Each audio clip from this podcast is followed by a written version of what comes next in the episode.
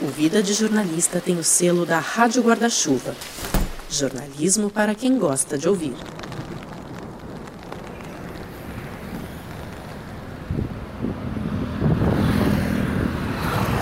No último episódio eu falei que eu ia tentar me abastecer por duas semanas para poder ficar sem sair 15 dias, mas não deu.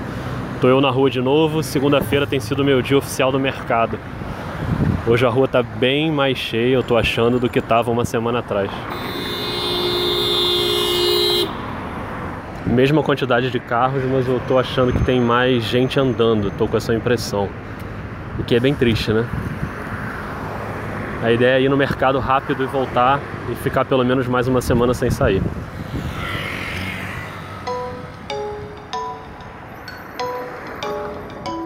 Oi, como é que você tá? Tudo bem?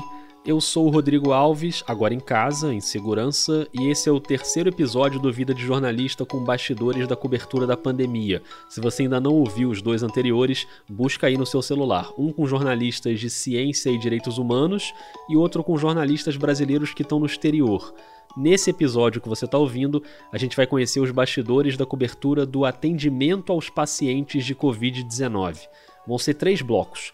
Primeiro, jornalistas que entrevistaram profissionais de saúde, depois, jornalistas que foram para dentro dos hospitais para acompanhar a rotina de atendimento, e no terceiro bloco, a difícil cobertura dos enterros das vítimas do coronavírus. Lembrando que o Vida agora faz parte da Rádio Guarda-Chuva, uma confraria de podcasts de jornalismo. Eu tenho a honra, de verdade, de unir esforços com o Finitude, a Rádio Escafandro, o Põe na Estante e o Budejo. No intervalo do primeiro para o segundo bloco, eu vou te contar um pouquinho mais sobre o Budejo e uma série especial que eles estão produzindo. Mas agora eu quero te apresentar o time que vai construir esse episódio com a gente, começando com duas jornalistas que colheram depoimentos muito fortes de enfermeiras que estão na linha de frente.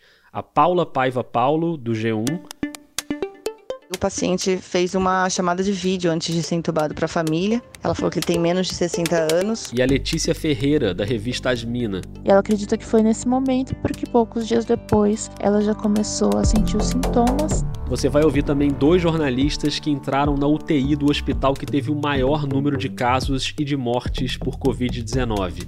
O Ian Boechat, que fez a reportagem para o Yahoo.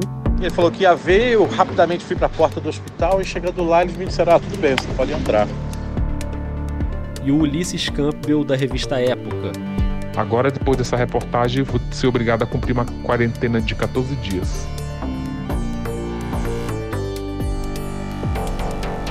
O Ulisses também vai estar no terceiro bloco porque ele fez uma capa da época mostrando a rotina dos enterros no cemitério Vila Formosa, o maior da América Latina.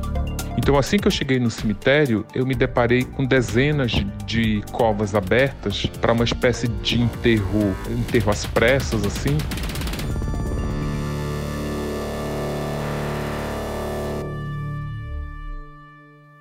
E aí, vamos nessa?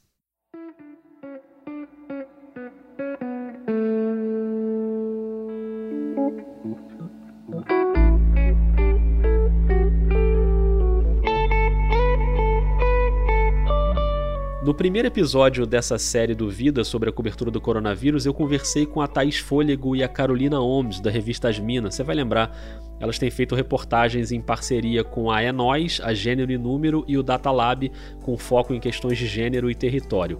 Ali a gente citou uma reportagem sobre as enfermeiras na linha de frente dos hospitais. E agora eu convido aqui para o podcast a Letícia Ferreira, repórter da revista Asmina. Oi, Rodrigo. Oi para você que acompanha o Vida de Jornalista. A Letícia assina aquela reportagem com a Lola Ferreira, da Gênero e Número, então ela já estava debruçada nessa apuração do trabalho das enfermeiras. A matéria foi ao ar no dia 19 de março e uns 10 dias depois a Letícia publicou um depoimento muito forte de uma enfermeira que contraiu o coronavírus no hospital.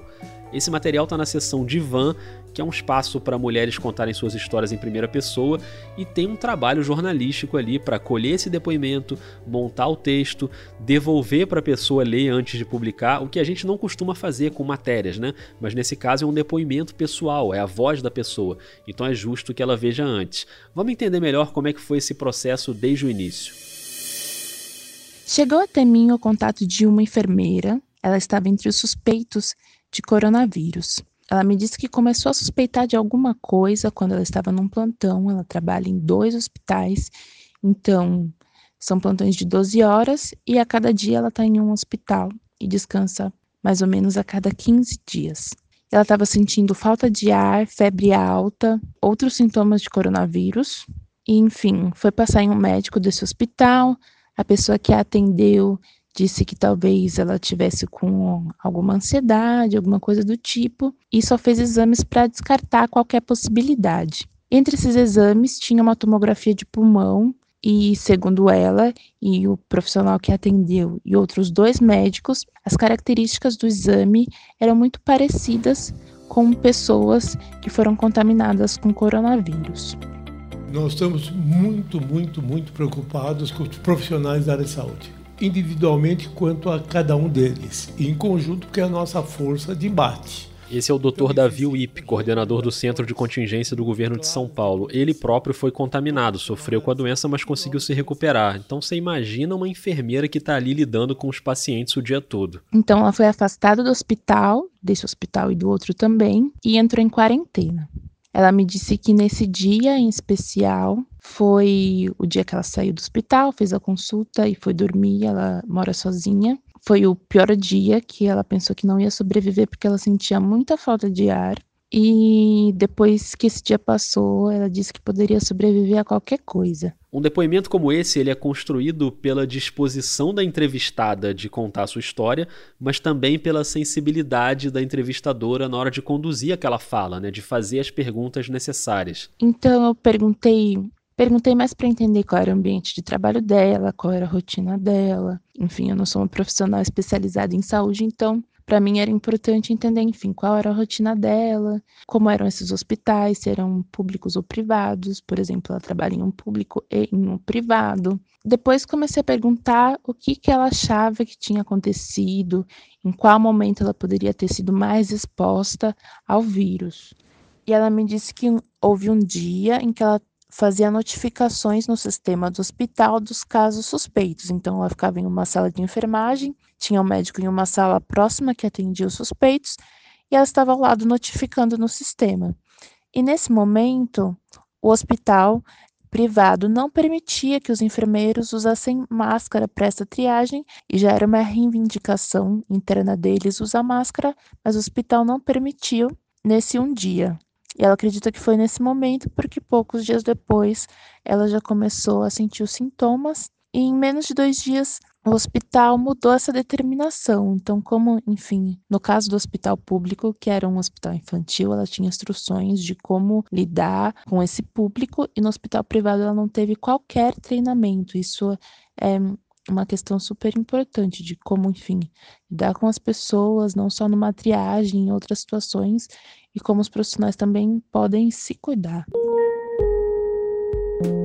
É claro que nós da enfermagem ficamos indignadas. São pessoas que estão acima de você e passaram uma ordem incoerente e perigosa. Por isso, falamos com a coordenação e queríamos até usar a máscara sem autorização, mas a postura do hospital mudou só no dia seguinte, quando distribuíram máscaras para todo mundo.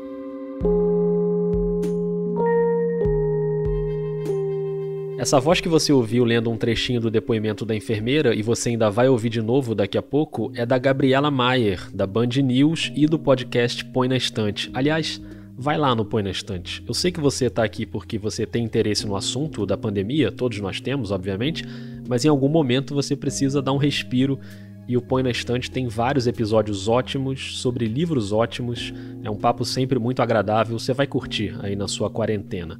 Mas voltando a Letícia Ferreira, ela pegou o relato completo e aí? E eu tinha esse relato, fiz o texto, mostrei para uma editora, e ela me disse que faltava um pouco mais de sentimento, enfim, de como ela se sentia em relação a algumas situações. Isso foi importante porque, por exemplo, eu só fiquei sabendo sobre a primeira noite em que ela passou muito mal, com falta de ar e que achava que não ia ficar bem, a partir da segunda conversa, que foi breve, cerca de 10 minutos, mas fez toda a diferença. Interessante, né? Às vezes a gente acha que é um processo super simples e rápido, a pessoa fala, a gente publica, mas não, tem todo um cuidado de apuração, então foi ótimo ouvir isso da Letícia. Obrigado, Letícia. E você que está ouvindo, procura lá não só esse texto, mas toda a cobertura em asmina.com.br. Asmina é AZMina. E só para registrar, é sempre bom registrar, a enfermeira que deu o depoimento se recupera bem. Depois do resultado positivo, ela não precisou de internação, foi só ficar em casa isolada, se cuidando, descansando, melhor assim.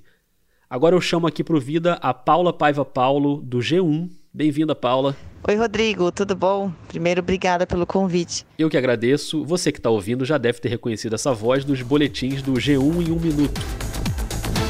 Olá, boa tarde.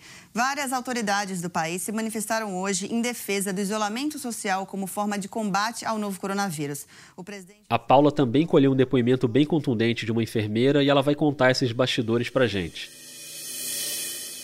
A gente aqui no G1 conversou com uma enfermeira que trabalha na UTI de um grande hospital aqui de São Paulo e a gente chegou nela porque uma pessoa da redação tinha um contato, aquela coisa do amigo, do primo que conhece, enfim.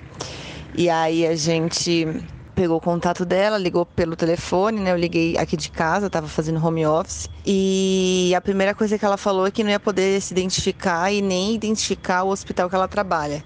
Um pouco antes da gente conversar, ela tinha recebido um. Ela não, né? Todos os funcionários tinham recebido uma orientação da coordenadora de que não era para falar com a imprensa. Então, ela só tinha essa preocupação de não identificar, o que não era um problema para a gente, porque enfim, a ideia não era focar no hospital A ou B, a ideia era entender qual foi o impacto do coronavírus né, na rotina desses profissionais que estão na linha de frente, né? Principalmente ela que está numa, numa UTI. A matéria da Paula foi ao ar no dia 30 de março no G1 e, assim como a da Letícia, também foi um depoimento em primeira pessoa. E para você que está ouvindo Vida, você que é estudante, por exemplo, que pode estar se perguntando como é que a gente faz? É uma entrevista normal? Como é que a gente conduz? O que, que a gente fala para a pessoa? A Paula, por exemplo, encontrou um jeito de orientar a enfermeira no relato. Eu expliquei, pedi para que ela me contasse, assim, eu fui conduzindo, né, fazendo a entrevista, mas pedi para que ela fosse me contando como se estivesse escrevendo num diário, né? É, e a partir daí, quando você combina a forma de fazer, boa parte do trabalho passa a ser a missão de ouvir ouvir o que ela tinha para contar. Ela contou desde quando ela percebeu que começou a mudar, né? Ela, ela, percebeu que as coisas estavam realmente ficando sérias quando ela viu uma parte do hospital ser isolada só para os pacientes com coronavírus e aí sinais de alerta, não passa daqui, não passa dali. Eles também começaram a receber muita capacitação, novos protocolos, protocolos específicos para lidar com esses pacientes. E aí ela falou que um dia ela foi fazer um plantão ela achou que seria um plantão normal, enfim, os pacientes graves da UTI, que ela já estava acostumada, mas aí ela foi para essa ala dos pacientes com coronavírus. Esse dia que ela falou que foi o maior choque, assim, né? Agora, se a gente lendo a matéria já fica impactado, imagina a repórter que está ouvindo aquilo ali na hora, né? Enfim, me marcou muito, assim, o depoimento dela, tanto na parte pessoal eu voltei para casa, passei álcool em gel em tudo, no carro, nas maçanetas das portas. Quando entrei em casa, tirei minha roupa antes de entrar no hall do elevador mesmo e fui direto pro banheiro tomar banho. Nesse dia, meu filho veio querendo me abraçar, tadinho, chorou porque eu passei correndo e nem falei com ele.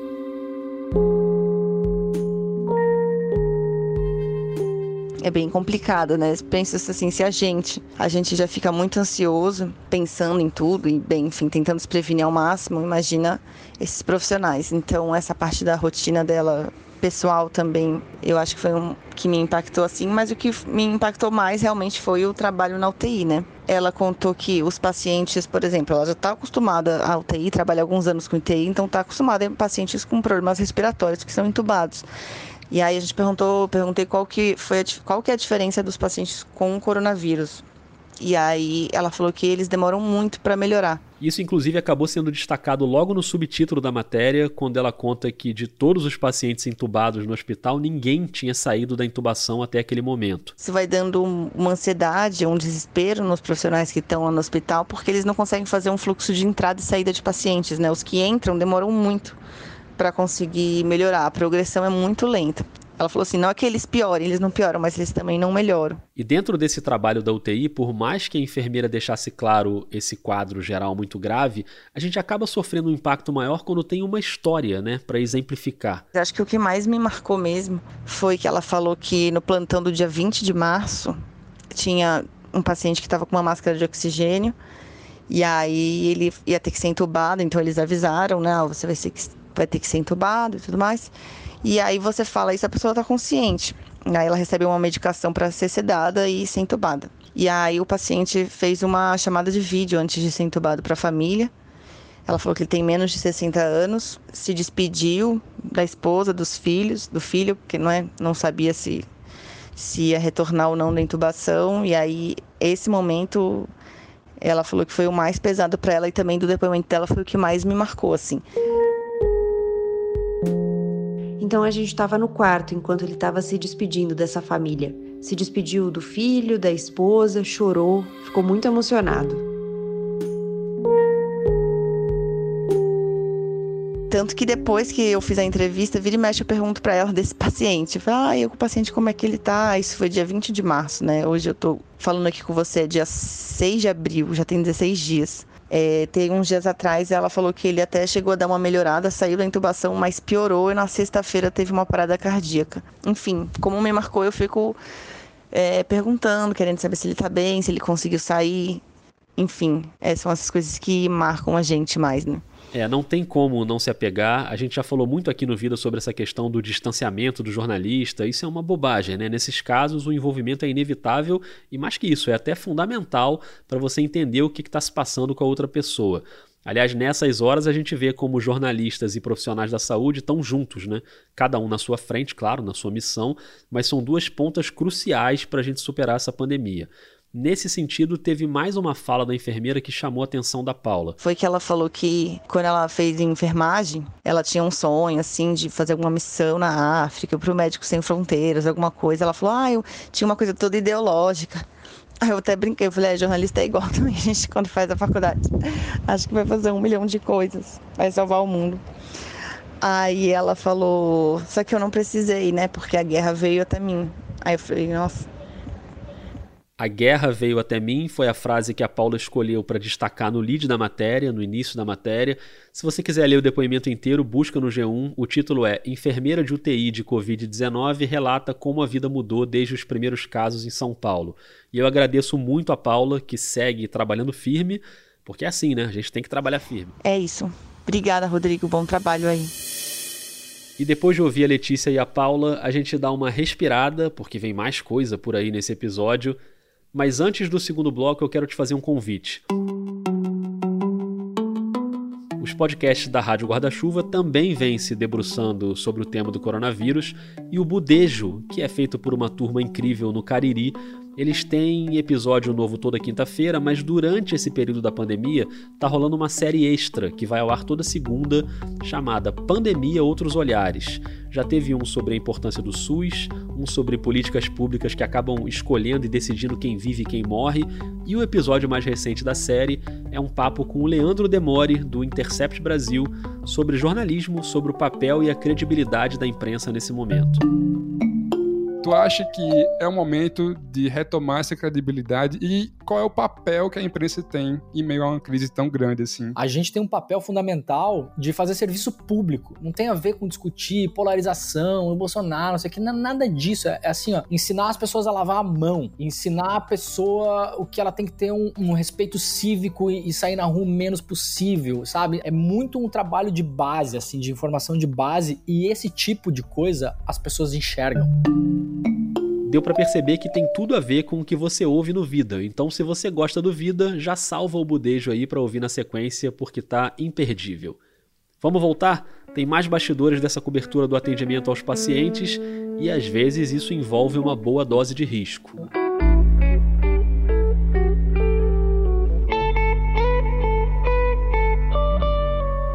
Nesse segundo bloco, a gente vai ouvir dois jornalistas que estiveram dentro da UTI do Hospital Santa Majore, no bairro do Paraíso, em São Paulo. Santa Majore é uma rede hospitalar que recebe pacientes do plano de saúde Prevent Senior, que é especializado em idosos. E nesse primeiro mês foi disparado o hospital que mais registrou óbitos por Covid-19.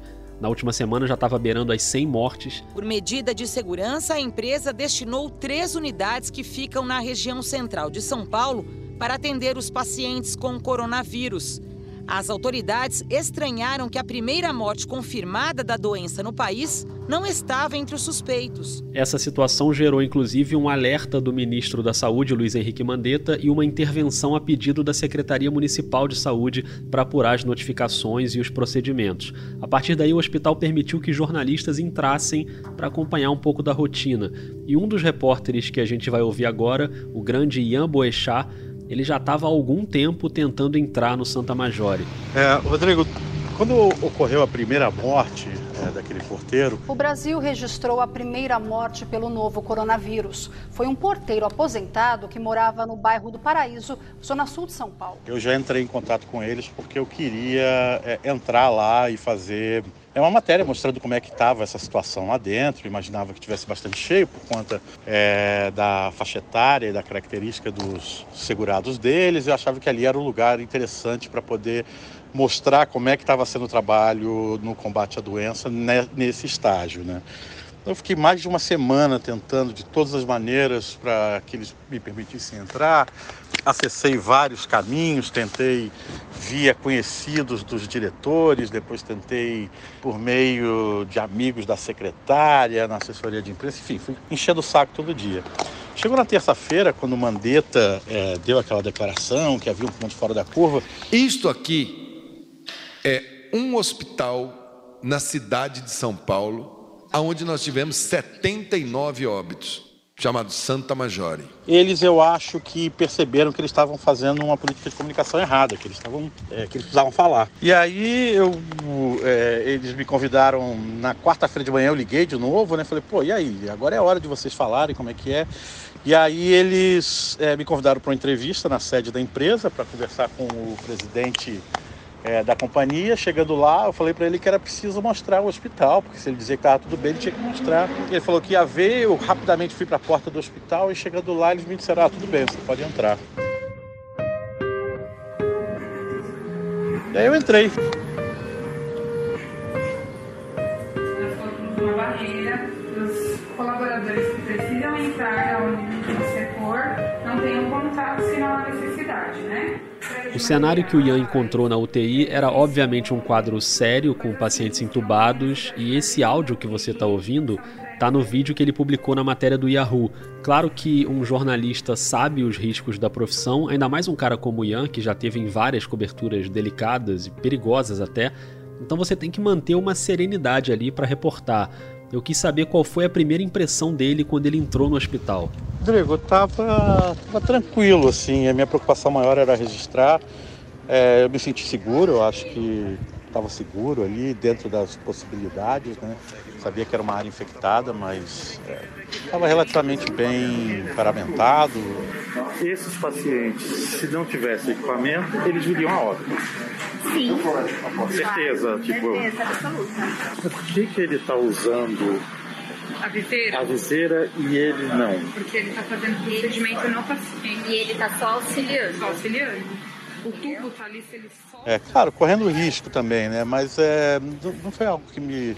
Não fiquei preocupado, não fiquei tenso. Eu já fiz outras coberturas de bastante tensão risco, cobri algumas guerras já, já tive no fronte, já tive em batalha, já tive em hospital de campo no meio da guerra, então acho que ninguém está preparado, super experiente, mas assim, é, a gente meio que fica relativamente, eu não vou dizer acostumado, né? Mas assim, foi tranquilo. E até na atuação dos médicos, apesar do quadro grave dos pacientes, o Ian viu muito cansaço, mas também uma concentração para fazer o que tinha que ser feito. Olha, eu devo ter ficado mais ou menos uma hora. Eu achei todo mundo extremamente tranquilo. É, imagino que, que eles devam ter tido algum tipo de preparação na, assessoria de imprensa deles, né, para que eles ficassem tranquilos e tal. Eu achei o pessoal cansado, as pessoas pareciam tão bem cansadas. É um trabalho bem difícil, os pacientes são muito graves. É, eu acho que o estresse emocional piora bastante, mas a gente está conseguindo levar da melhor forma possível, com estrutura, enfim. Mas estava tudo correndo bem suave, sabe? É, as pessoas querem falar, estou cobrindo a questão da Covid desde o comecinho, tenho ido a muito cemitério, tenho ido... As pessoas querem falar, sabe? Elas estão com vontade de contar a experiência que elas estão vivendo, porque eu acho que é algo excepcional para todo mundo. Eu tenho uma criança de três meses em casa, então eu saio daqui muito apreensivo. Eu tomo um banho aqui, vou para minha, vou carro, me troco aqui no vestiário, vou pro carro, coloco uma outra roupa. Lá na minha casa, no, no estacionamento do condomínio, eu coloco outra roupa. Aí eu subo para o meu apartamento, vou direto pro banheiro, tomo dois a três banhos as pessoas foram super, super amigáveis lá dentro do hospital, desde os enfermeiros, os médicos. E, tipo, não é um pessoal que é mídia treinado, sabe? É um pessoal que realmente estava ali trabalhando numa boa. É difícil saber o que aconteceu no começo, talvez o começo tenha sido caótico, não dá para saber. Mas a minha impressão como repórter é que estava todo mundo tranquilo e foi fácil entrevistar as pessoas, as pessoas queriam falar. Interessante isso, né? Porque quando a gente pensa no cenário de uma UTI, onde já morreu um monte de gente por causa do coronavírus, a gente que é leigo pode imaginar um caos absoluto. Mas apesar do cansaço, os médicos e enfermeiros também dão um jeito daquilo ali ser um trabalho minimamente organizado, tem que ser, né? Então, bem interessante esse relato do Ian Boechat. O Ian volta daqui a pouco, mas eu vou colocar aqui no papo um repórter que também entrou na UTI do Santa Majore, o Ulisses Campbell, da revista Época. Oi, Rodrigo, tudo bem? Tudo certo, bem-vindo ao Vida. O Ulisses entrou na UTI no mesmo dia do Ian, naquele dia 1 de abril, acompanhado do fotógrafo Edilson Dantas. Esse áudio que você está ouvindo, o Ulisses postou no Twitter. É o momento em que funcionários do hospital colocam um caixão dentro de um carro do serviço funerário. E é interessante ver como às vezes as coisas mudam dentro do mesmo dia, né? Porque o Ulisses encontrou um cenário um pouco diferente do que o Ian encontrou. Um cenário mais agitado, com os médicos penando um pouco mais para manter tudo sob controle.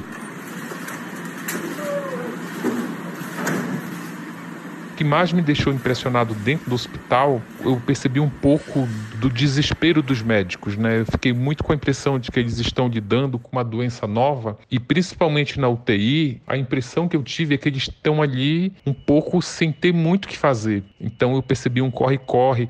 Uma coisa que me chamou muita atenção ali é que eu percebi que alguns médicos não usavam luvas dentro da UTI, por exemplo, e nem aquele óculos especial, que é um dos itens obrigatórios, porque os pacientes, quando estão na UTI entubados, eles dão uns espirros assim, eles dão uma, não sei se é um espirro, uma tosse, elas respiram de uma forma diferente, assim, elas jogam um jato de água.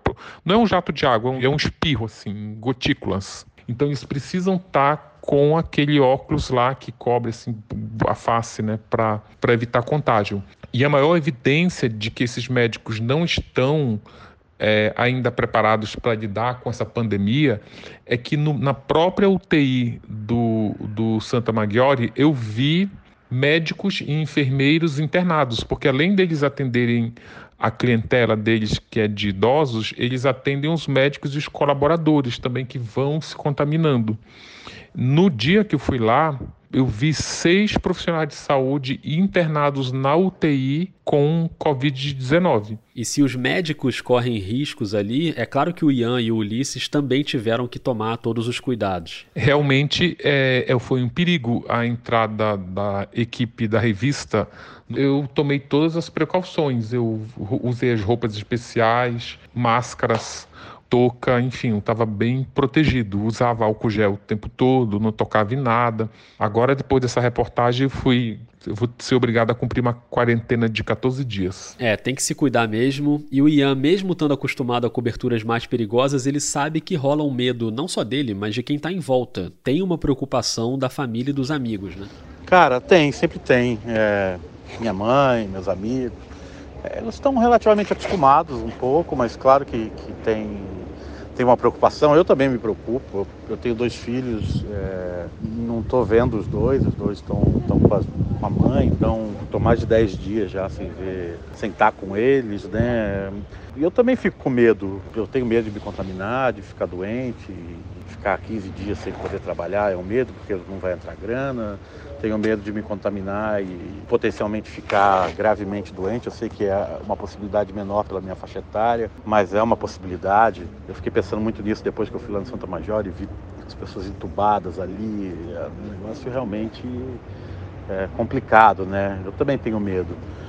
Mas assim, tem um monte de gente que está correndo muito mais risco, né? É, o pessoal da saúde que está trabalhando lá, o pessoal que está enterrando as pessoas. E eu acho que a gente, como jornalista, é, também precisa correr um pouco de risco para poder mostrar é, essas coisas, né? Não é nenhum tipo de, de uma visão é, martirizadora ou, de, ou heróica. Ao contrário, acho que não tem nada de martírio em fazer o que eu faço, o que a maior parte dessas pessoas faz, acho que todo mundo tem muito prazer em fazer isso, eu tenho. Hum, acho que tem um pouco da nossa profissão, né? Ela envolve um pouco de risco às vezes e tal. Mas até agora está tudo bem, eu estou bem, não estou contaminado, espero. É, espero não me contaminar, se me contaminar, espero que seja leve, enfim. É, mas está tudo bem, por enquanto está tudo, tá tudo bem e me sinto extremamente privilegiado de estar. De tá acompanhando um evento histórico dessa magnitude. Assim. Perfeito, Ian. Obrigado demais por esses relatos. Parabéns pelo trabalho. Você que está ouvindo, procura as reportagens do Ian no Yahoo, na Folha. Ele tem feito muita coisa relevante nessa cobertura, assim como Ulisses na revista Época. O Ulisses vai ficar mais um pouquinho com a gente para o terceiro e último bloco, porque a gente vai falar da última ponta e a mais dolorosa de todas, que é o enterro das vítimas de Covid-19 ou suspeitas de Covid-19, né? Porque muita gente morre antes mesmo do teste. A gente vai entender um pouco melhor como é essa parte da cobertura.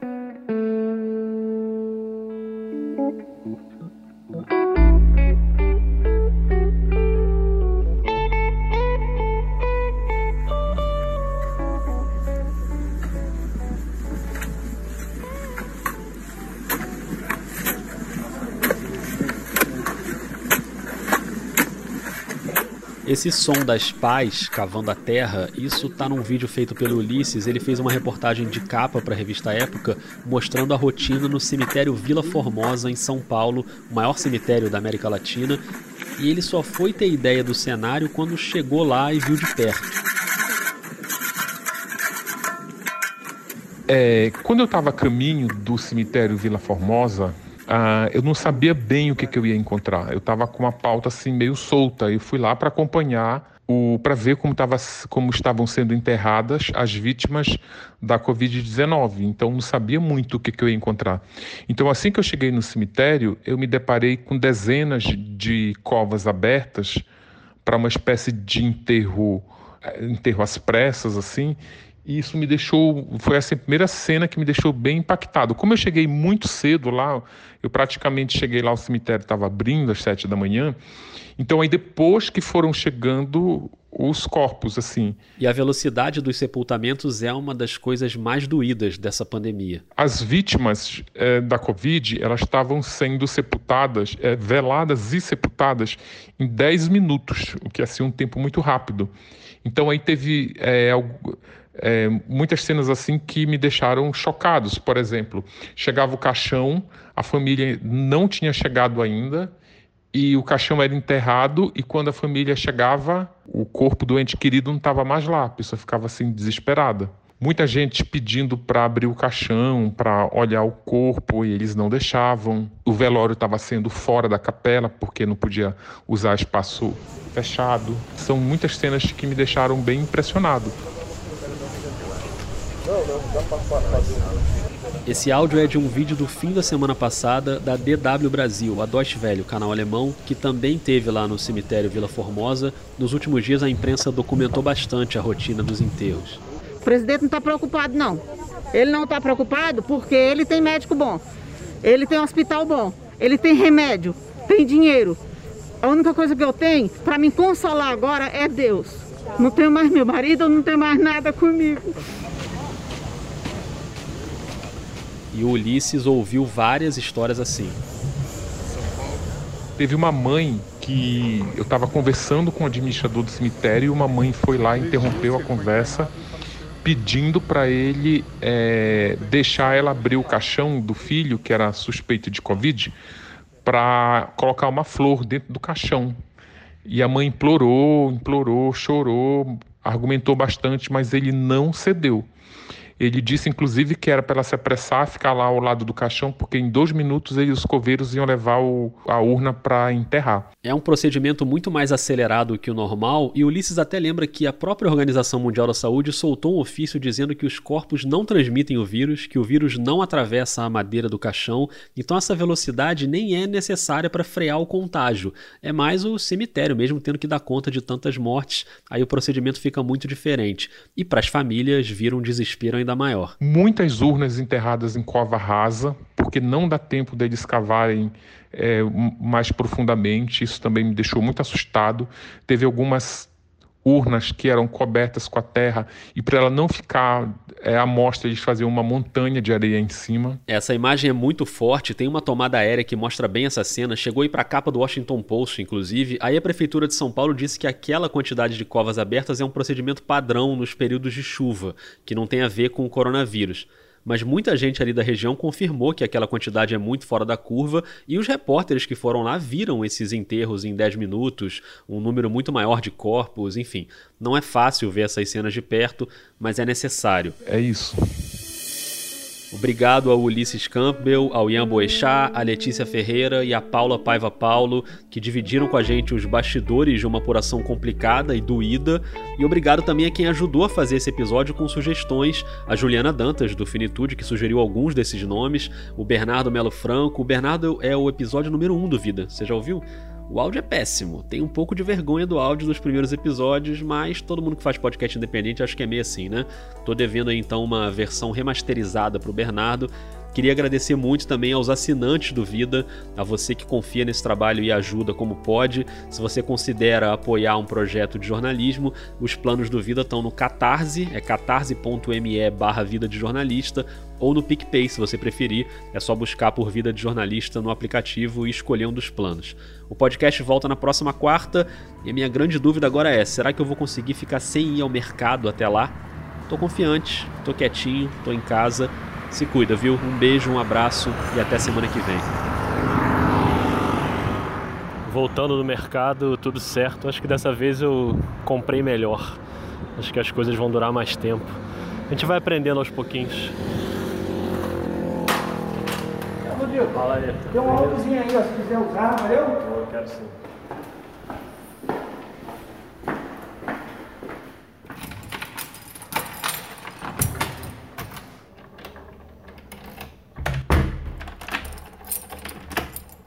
Pronto, finalmente em casa. Nossa, agora tem coisa pra cacete pra desinfetar, mas vamos lá.